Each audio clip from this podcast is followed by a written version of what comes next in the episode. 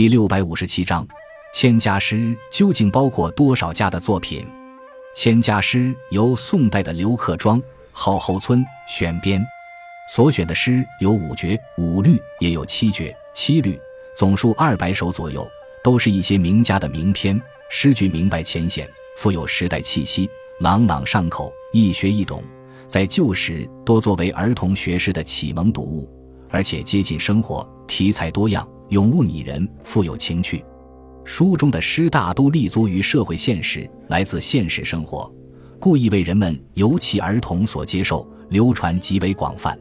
清人瞿浩的评价是：宋刘后村客庄有份门纂类唐宋千家诗选，所录为近体，而曲上显异，本为初学社也。今村属所谓千家诗者，诗仅数十家，而仍以千家为名。然而，究竟有多少呢？实际上是一百二十二家，即唐代六十五家，宋代五十二家，五代一家，明代两家，无名氏作者两家。